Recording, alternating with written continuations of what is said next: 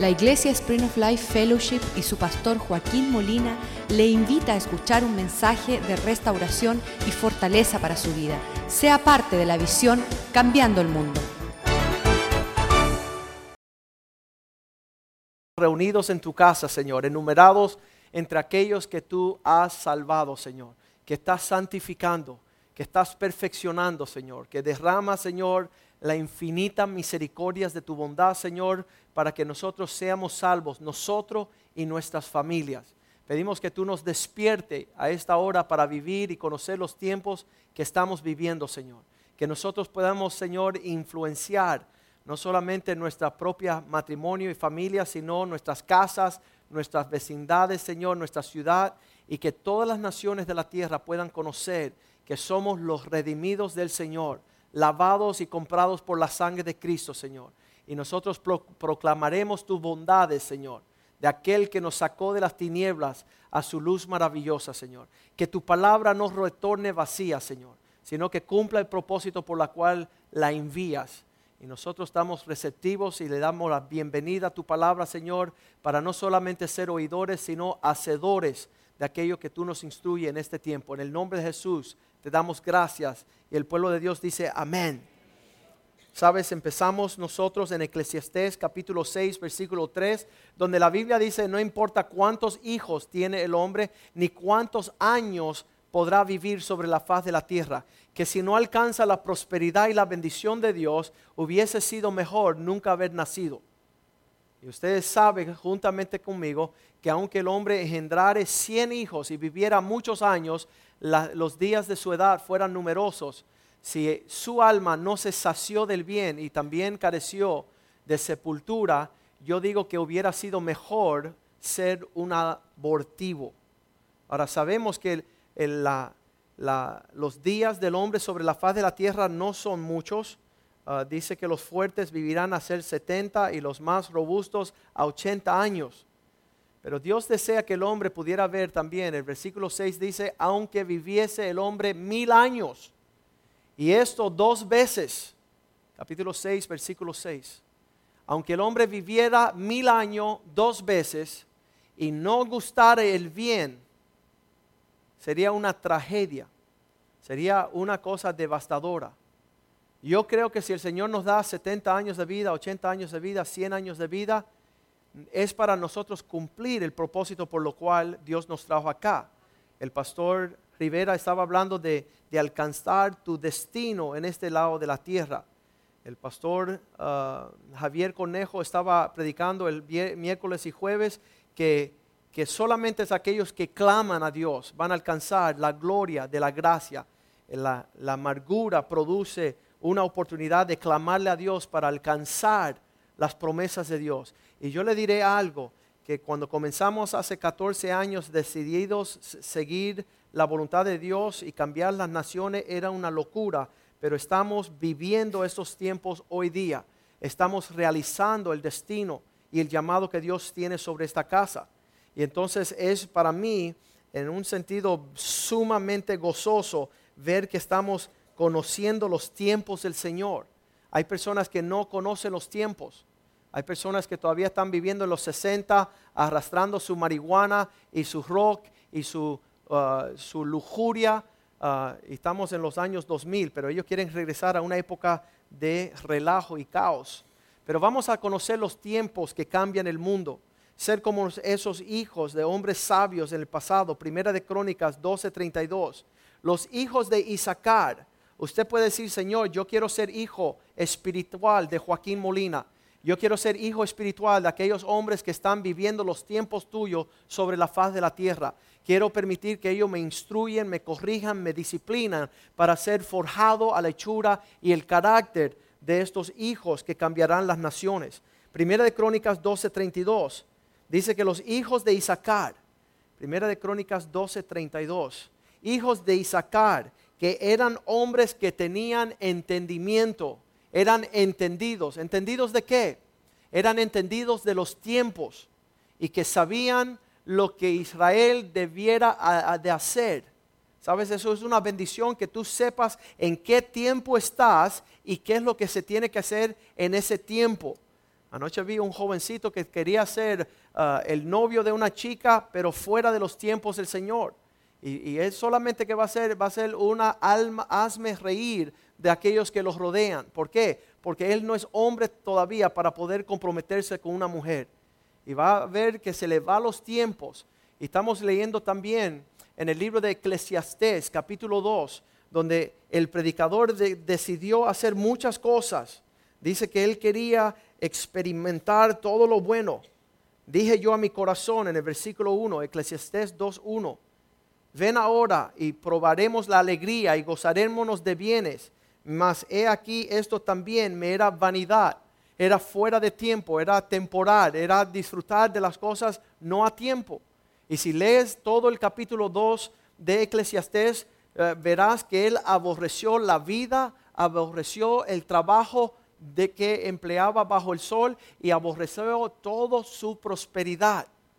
Este hombre nunca alcanzó vivir lo que Dios tenía para él. Eclesiastés 3 dice, por eso aprendió él los tiempos, que todo tiene su tiempo bajo el cielo y todo tiene, su hora. Tiempo de nacer, tiempo de morir, tiempo de plantar, tiempo de arrancar, tiempo de, ah, de matar, tiempo de curar, tiempo de destruir, tiempo de edificar tiempo de llorar, tiempo de reír, tiempo de, eh, de, echar y tiempo de bailar.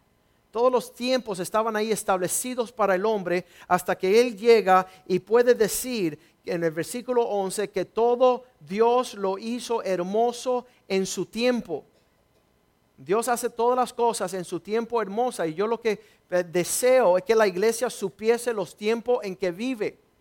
Sabes, cuando yo veo un cristiano en una iglesia triste, aburrido, apático, indiferente, veo que no entiende los tiempos en que Dios le ha traído acá a la tierra. Y estos son tiempos gloriosos y se van a poner más tenebrosamente oscuras en el 2012. Pues gran tinieblas vendrán sobre la tierra a niveles que nunca el hombre ha conocido. Mas la luz del Evangelio ha resplandecido sobre su pueblo para que sean luz a las naciones, para que sean el gozo de toda la tierra para que alcancen una herencia en los propósitos de Dios, como lo hizo esos tiempos de, tiempo antaño el Noé que decía que Dios le había avisado que preparase un arca para la salvación de él y su familia en lo que todo el mundo reía, se estaba gozándose en diferentes tiempos diversos, casándose y dándose en casamiento, un hombre escuchó la voz de Dios, un hombre halló a gracias en los ojos del Señor. Un hombre pudo poder empezar a moverse en diferentes tiempos. ¿Quién le siguió? Solo su familia. Solo su familia pudo alcanzar el rescate y, la salvación de parte de Dios. ¿Por qué? Porque él estaba eh, viviendo según los tiempos de Dios. Él estaba escuchando. Sabemos que cuando Cristo llegó a la tierra estaba la mamá diciendo, mira, ¿por qué no haces esto? En Juan 2.4. Y él le respondió, le dijo, mujer, ¿qué tienes conmigo? Mi tiempo no ha llegado todavía. Todavía no es el tiempo para que yo me mueva a esa dimensión, a ese entendimiento. Y me gozo porque muchas veces no estamos viendo lo que Dios tiene para nosotros, pero hay algo que se llama sueño. Diga conmigo sueño. Y sueño es la capacidad de ver lo que viene, la capacidad de entender y prepararte por lo que está por delante. Y dice el libro de Joel, en los últimos días derramaré mi espíritu sobre toda carne para que todas puedan soñar y tener visiones. Y estoy seguro que si tú te llenas del espíritu de Dios, vas a ver cosas sobrenatural. Vas a verte en tiempos del propósito de Dios y no te vas a lamentar ahorita que eres un ciego, pobre, desaventurado. No ves nada, no te disfruta nada, no, no te animas por lo que podrás por venir. Y sabe, hace 14 años cuando yo veía lo que Dios quería hacer con mi vida, empecé a preparar, a proclamarlo, a apartarme. Hace 7 años empecé a dejar mi uh, oficio de abogado, empecé a alinearme y prepararme para lo que Dios todavía eh, iba a traer en el sueño de los tiempos. Y los tiempos de sueño son tiempos de preparación, donde tú te preparas por aquello que todavía no es. Todavía no ha existido, pero ya tú lo ves porque el Espíritu de Dios te lo ha mostrado. En Juan 7, versículo 6, le decían los hermanos de Jesús, ¿por qué no te dejas conocer ya? Vete al mundo y haz tus milagros. Y él dijo, no. Juan capítulo 7, versículo 6. Jesús les dijo, mi tiempo aún no ha llegado. Él era un hombre que sabía los tiempos y sabía lo que había de ser y cuándo lo tenía que hacer. Pero él le dice a ellos, mas vuestro tiempo siempre está presto. Es el día que tú te arrepientas, es el día que tú te pongas a cuentas con Dios, es el día que tú te humilles ante la poderosa mano del Señor para que venga su gracia sobre ti, para que vengan los planes de Dios sobre ti. Estoy recordándome de, José, sí, hubieron grandes sueños, pero fue su capacidad de andar rectamente delante de Dios y de su papá. No vamos a alcanzar nada si estamos resistiendo la gracia de Dios en nuestra soberbia, si estamos pretendiendo estar bajo otro espíritu, el espíritu de este mundo. En el versículo 8 le dice él, el 7, el mundo ah, no les puede aborrecer a vosotros, mas a mí me aborrece Ahí estaba hablando de, dos diferentes sistemas. Hay, un reino de Dios en la época y los momentos y los tiempos de Dios y hay lo que este mundo está caminando. Y cuando estamos caminando contrario a los sistemas del mundo, nos llaman locos. Joaquín, ¿por qué dejas tu profesión? ¿Por qué tú dejas tu carrera? ¿Por qué tú dejas de caminar con nosotros a los alcances vanidosos?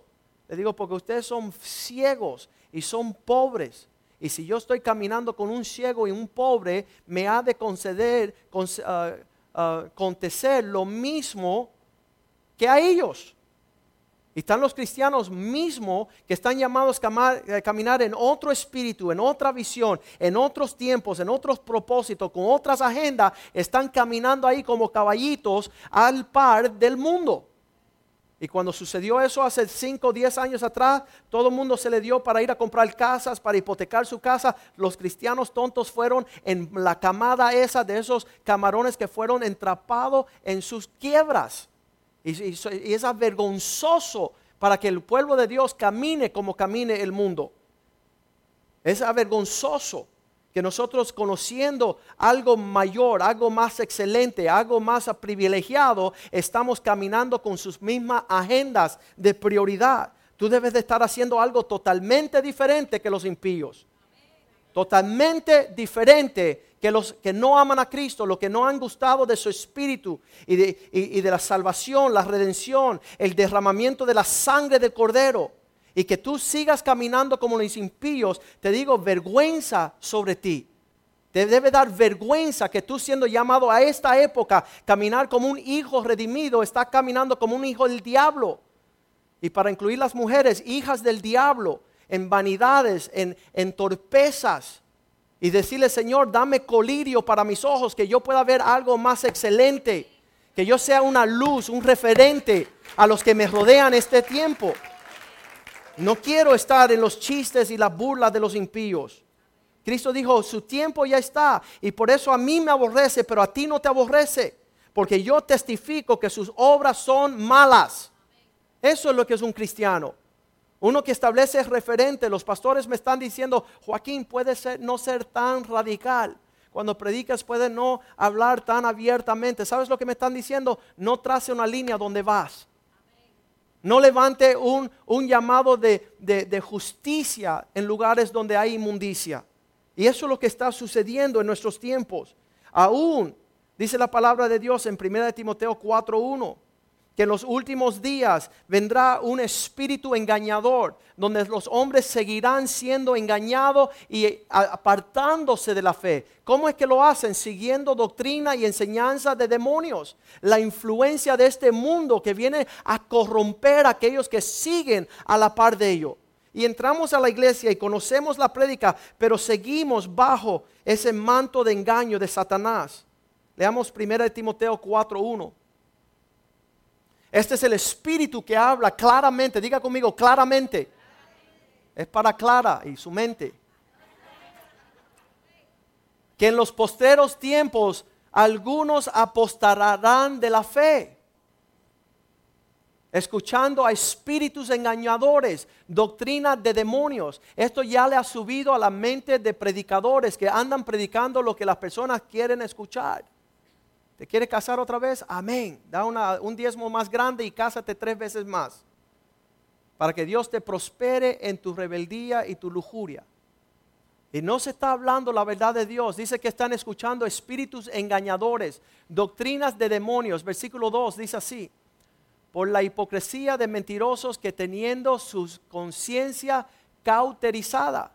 Eh, tener una conciencia cauterizada significa que yo ya no estoy escuchando de parte de Dios, clasificando la voz de Dios como una imposición de hombres. Y les voy a decir algo, el Espíritu de Dios siempre te va a reclamar más de lo que el hombre te, te reclama. Pastor, ¿tú quieres que yo me rinda y me entregue completamente? Sí, no yo, el Espíritu de Dios. Dios quiere que tú seas transformado para que exista una esperanza sobre la faz de la tierra.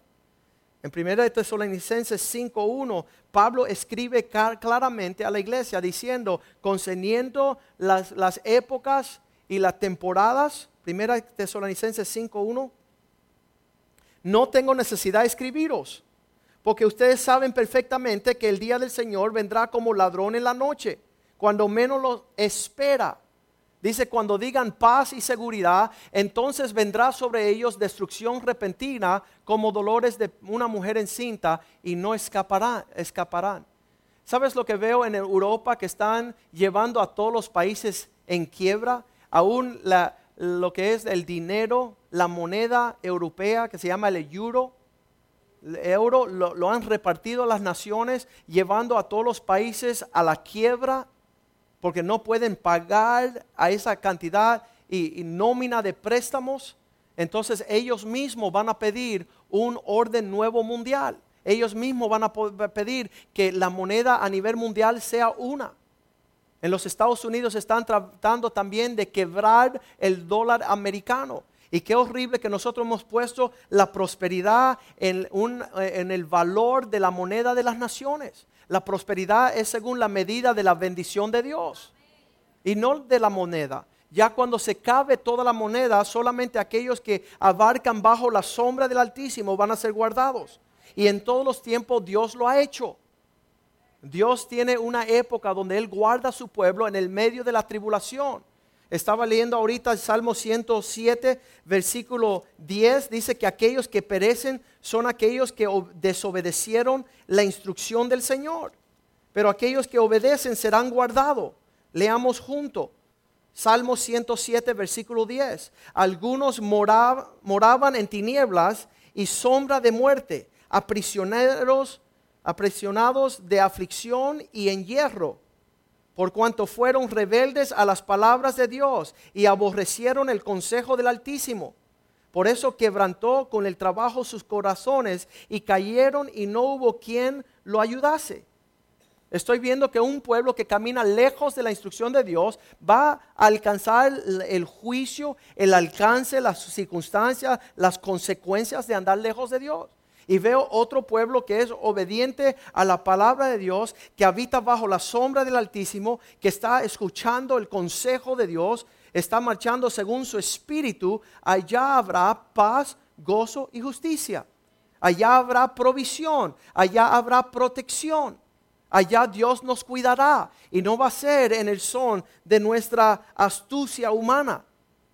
Dice, cuando ellos digan paz y seguridad, cuando ellos establezcan un sistema mundial de la moneda, del gobierno, de la religión, de, los ejércitos militares, van a decir, ya no tenemos que preocuparnos más. Y ahí cuando viene el yugo de Satanás.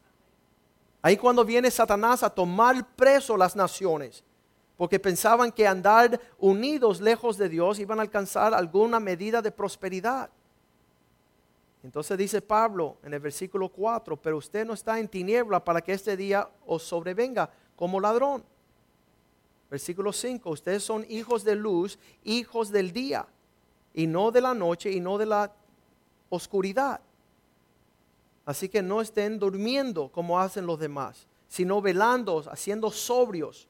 Versículo 7, porque aquellos que duermen, duermen de noche, aquellos que se embraigan, de noche se embraigan. Versículo 8, pero nosotros que somos el día, siendo sobrios, poniendo nosotros eh, lo que es la coraza de fe, amor y esperanza. Primera Tesalonicense 5, 9, 5, 8. Nosotros somos del día, somos un pueblo especial, diferente. Somos un pueblo que pensamos diferentes, andamos diferentes.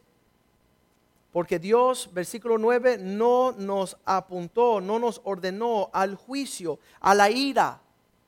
Dios no ha puesto, no nos ha puesto para ira, sino para alcanzar salvación por medio de nuestro Señor Jesucristo, quien murió por nosotros, para que sea que estemos durmiendo o velemos, vivamos juntamente con Él. Y nosotros debemos en el versículo 11 animarnos unos a otros con estas palabras para edificarnos tal y como están haciendo. Hay las noticias que estamos viendo en todas las partes del mundo son de mal en peor y se van a empeorar y el 2012 será el estallo de las naciones. Lo que estamos viendo es tremendo.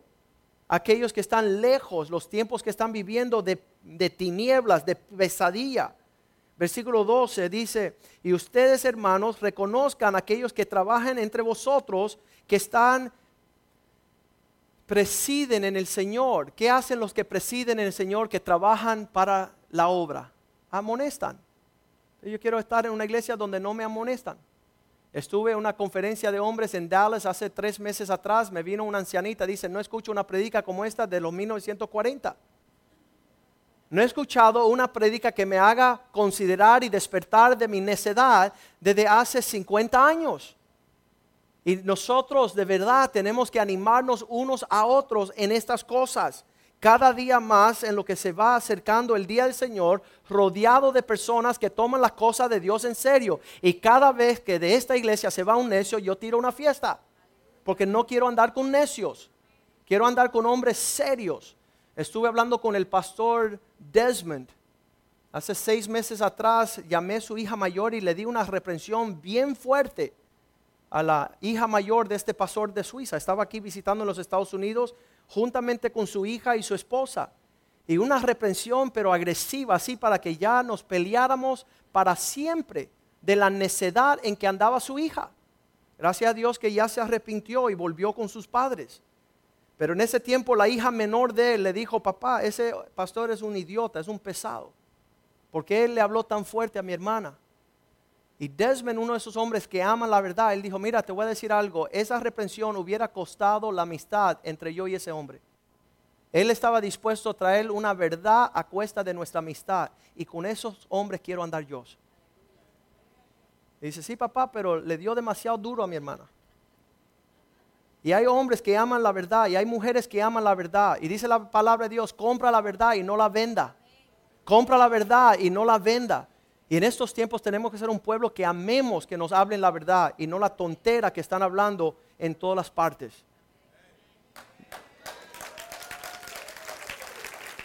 Versículo 13 dice, aquellos que nos amonestan, que podamos tenerlo en alta estima por el trabajo que hace, para que nosotros podamos gozar la paz que hay entre nosotros. Tenga en mucha estima y tenlos por mucho amor y quiérenme un montón. Por causa de que queremos levantar un pueblo celoso de buenas obras. Un pueblo que conozca los tiempos, un pueblo que está caminando sabiendo lo que hay que hacer en estos días. Porque Satanás anda engañando a todo el mundo. Hay un sistema a lo cual está él tapando en 2 Corintios 4, versículo 4 Segunda de Corintios 4:4 dice que el Dios de este siglo está cegando el entendimiento de los incrédulos para que no les resplandezca la luz del Evangelio de la gloria de Cristo, el cual es imagen de Dios.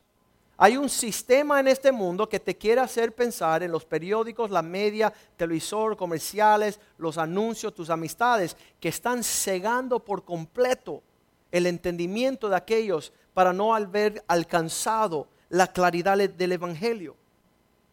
Y estos están caminando según esto, este Dios de este siglo en toda, todo engaño. Primera de Juan 5, 19. Dice, nosotros conocemos que nosotros le pertenecemos a Dios, pero el mundo entero está bajo el engaño del maligno. Primera de, de Juan 5, 19.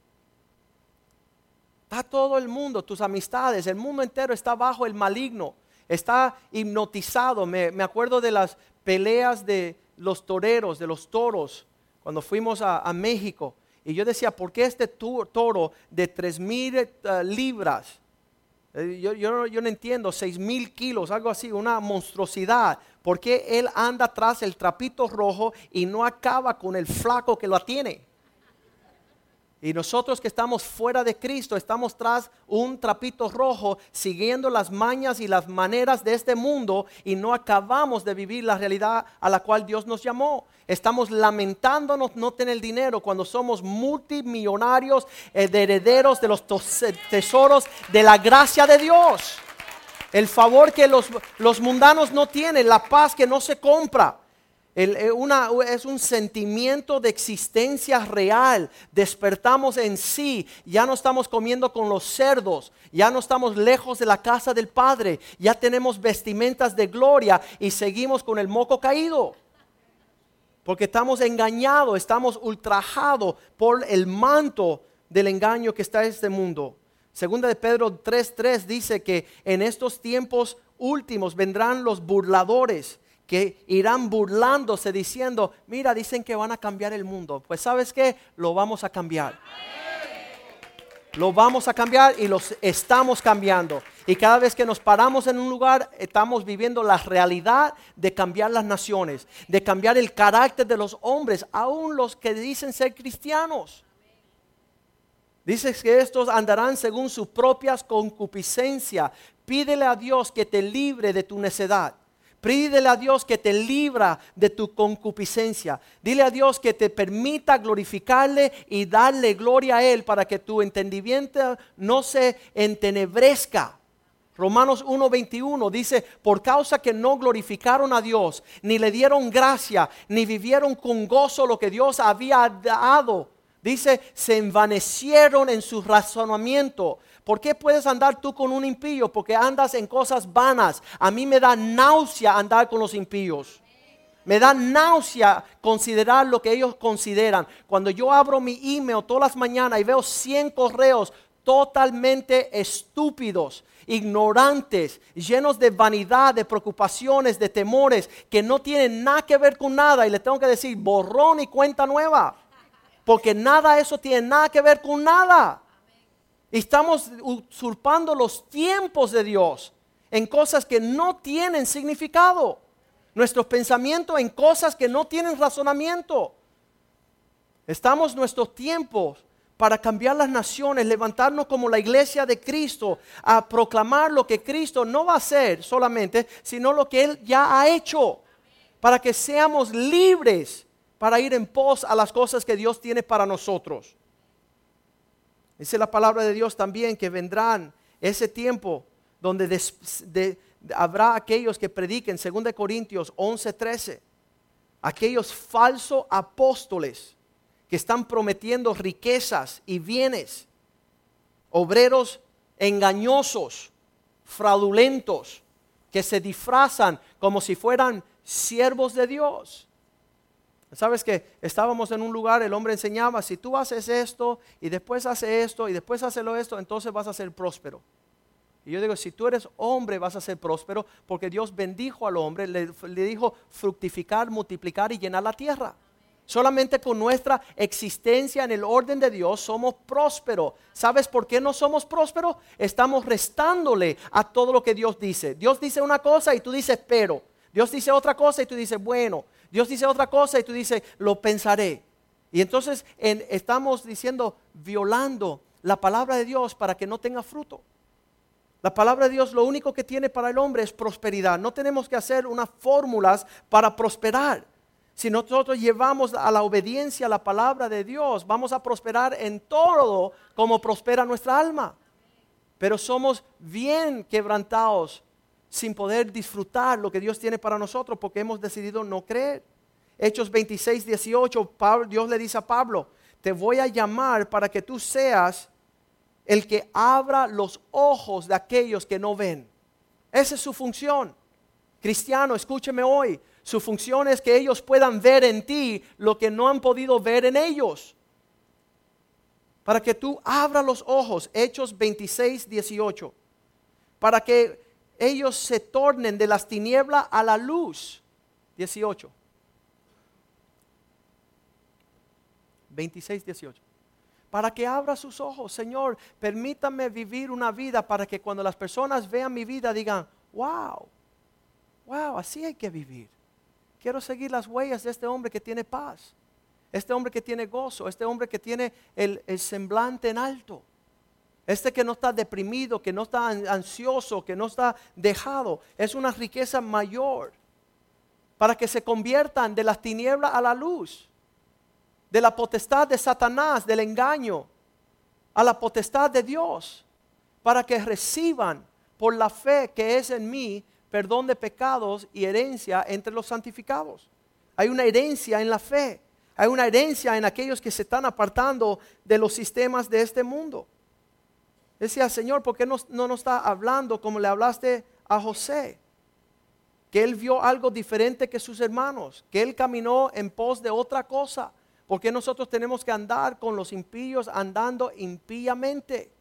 Sin fe, sin esperanza, sin amor. Dejando nuestra herencia a otro. Yo me maravillo cuando leo Apocalipsis 9:21 Dice que aún después de todas las plagas que caen sobre la tierra, Apocalipsis 9:20 creo, 9:20. Dice así, escuche bien, y a los otros hombres que no fueron muertos con estas plagas, ni aún sí, ni aún así se arrepintieron de las obras de sus manos, ni dejaron de adorar a los demonios y seguir con los impíos impíamente, ni a las imágenes de oro, de plata, de bronce, de piedra, de madera, las cuales no pueden ver, ni oír, ni andar. Aún estos hombres que vieron la plaga de sus padres, la plaga de sus abuelos, sus tíos y, las plagas sobre la tierra pudieron arrepentirse. Digo, el necio, aunque le dé cien latigazos, sigue en su necedad. Aunque le llame la atención cien veces a un necio, sigue por el mismo camino.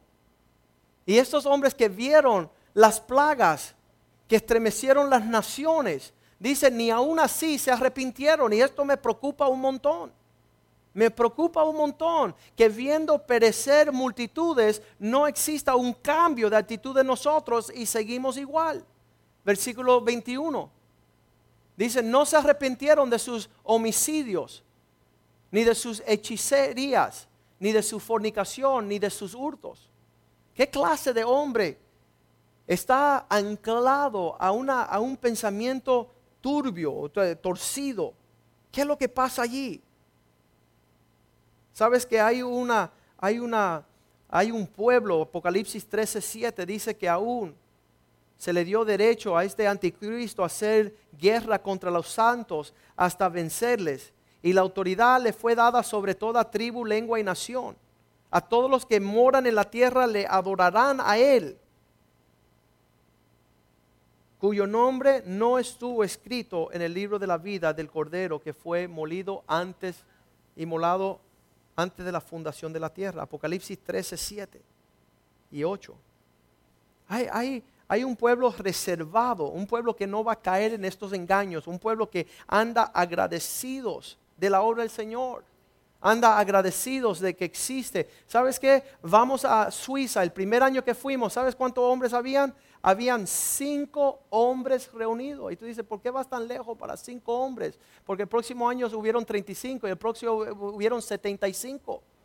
Y cuando los hombres europeos puedan estar frente a alguien que pueda impartir un espíritu de Dios, que le pueda impartir un celo de las cosas del Señor, ellos también toman fuerza para pelear las batallas del Señor se levantará una nación grande y fuerte. Estoy viendo en mis días cosas que no tuvimos en tiempos pasados. Cuando yo veo en Lucas 21, versículo 25, Lucas 21, 25, dice que habrán gran señales en el sol y la luna y las estrellas. Y en la tierra habrá angustia de las gentes estarán confundidas a causa del bramido del mar y de las olas. Eso cuando yo lo leí hace 25 años atrás no significaba nada. Hoy yo veo que los tsunamis dejan a las personas perplejas como borran aldeas y colonias y ciudades. Las olas del mar que entran a hacer destrucción y los, y los hombres están sin entender qué es esto que está aconteciendo. Versículo 26 dice que el corazón de los hombres desfallecerá dentro de ellos mismos a través del temor. El nivel de ansiedad y depresión sobre la faz de la tierra ha subido extremadamente a causa de las cosas que sobrevendrán a la tierra por las potencias de los cielos que serán conmovidos.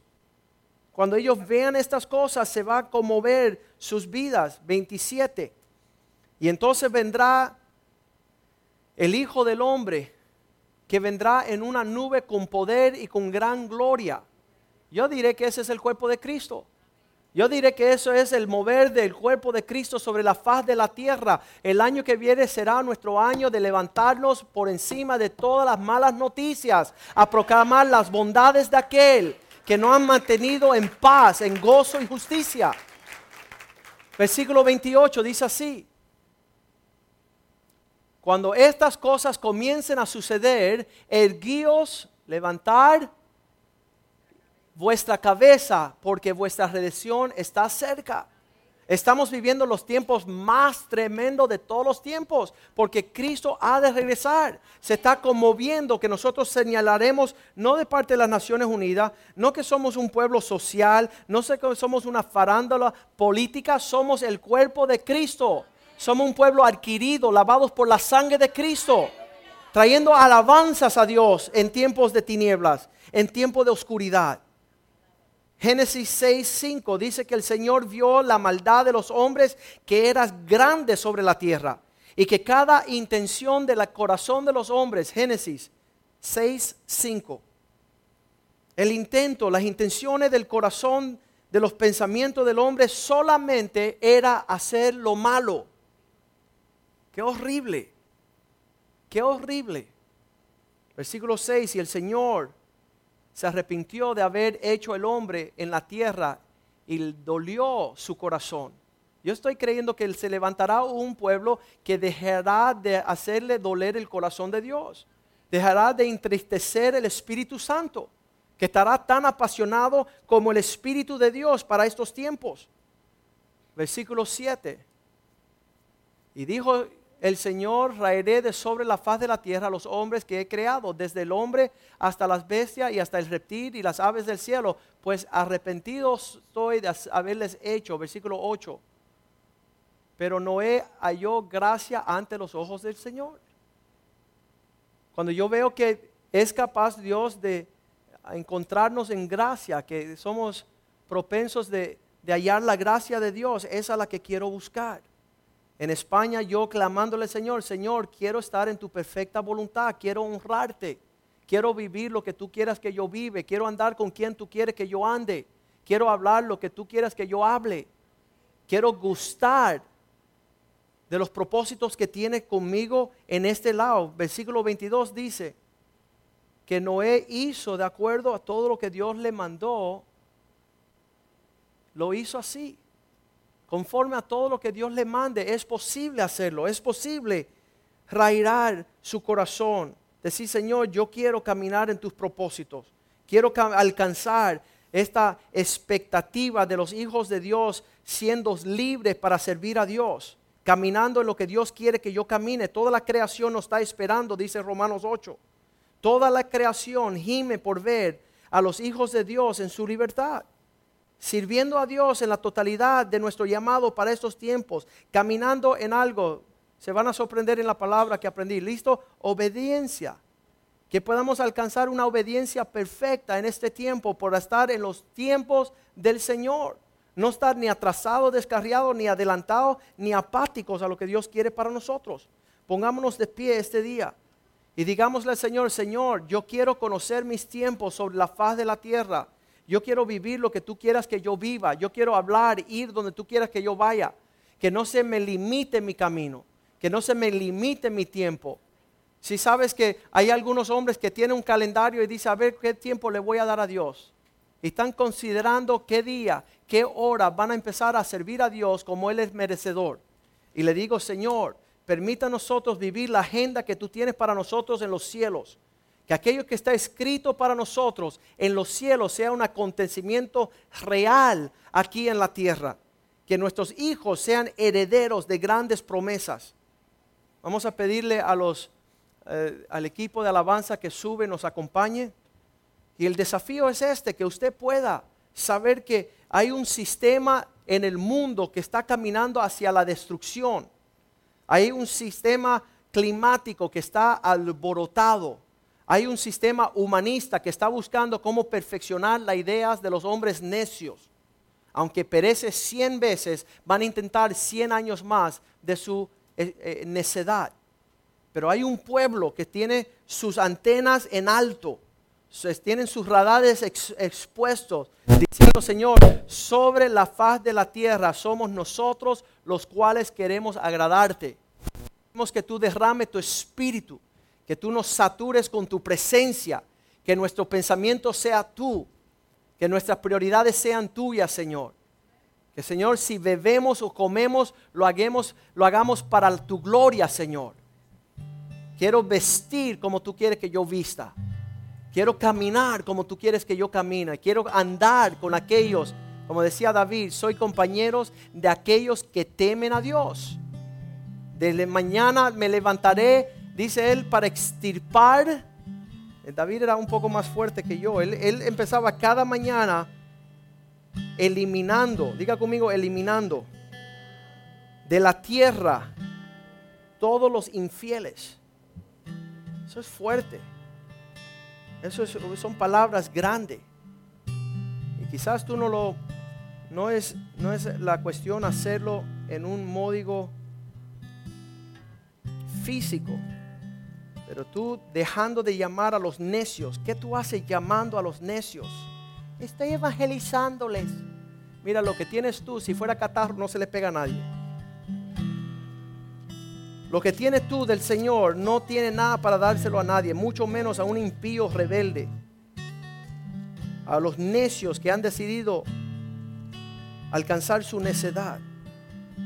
Mira lo que dice David en el Salmo 101, versículo 8. De mañana destruiré a todos los que a todos los impíos de la tierra, para exterminar de la ciudad del Señor todos los que hagan iniquidad. ¿Sabes que Somos llamados en este día para ser, me encanta esa canción, ser portero de la gloria de Dios. Que quiero que me conozcan como ser un hombre que trae la paz, el gozo, la alegría, la sabiduría de Dios a las naciones. No porque soy una persona diestra personalmente, sino porque soy pueblo del Señor, adquirido, especial, reflejando la gloria del Señor. Soy un pueblo diferente porque Dios me compró con su sangre. Ya no puedo andar en conversaciones de necios. No puedo estar recluyéndome teniendo tanto que hacer, estando participando de las obras de los necios. En lo que cantamos esta canción, el altar está abierto. Quiero orar por usted. Quiero que esa presencia venga sobre usted para que usted cada día más se santifique más, se aparte más, empiece a tachar todo lo necio, lo lento, los sistemas de este mundo, la bolsa, los, el mercado, de todos los sistemas de, política y de, y de pensamientos de gobiernos de hombre que andan envanecidos en su mente en cosas pasajeras, no piensan en lo eterno. Me da mucha tristeza este hombre Steve Jobs, que inventó la computadora y todos los sistemas y se fue hacia la eternidad sin conocer a Cristo. Se fue hacia la eternidad sin haberle dejado un legado de bendición a su familia.